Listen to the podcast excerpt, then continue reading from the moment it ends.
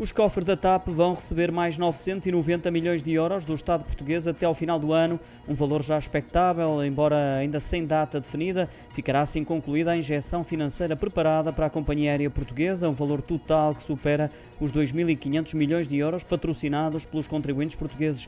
A TAP anunciou ainda que pretende fazer uma incursão pelo mercado já no próximo ano, depois do aumento de capital realizado em finais de 2021.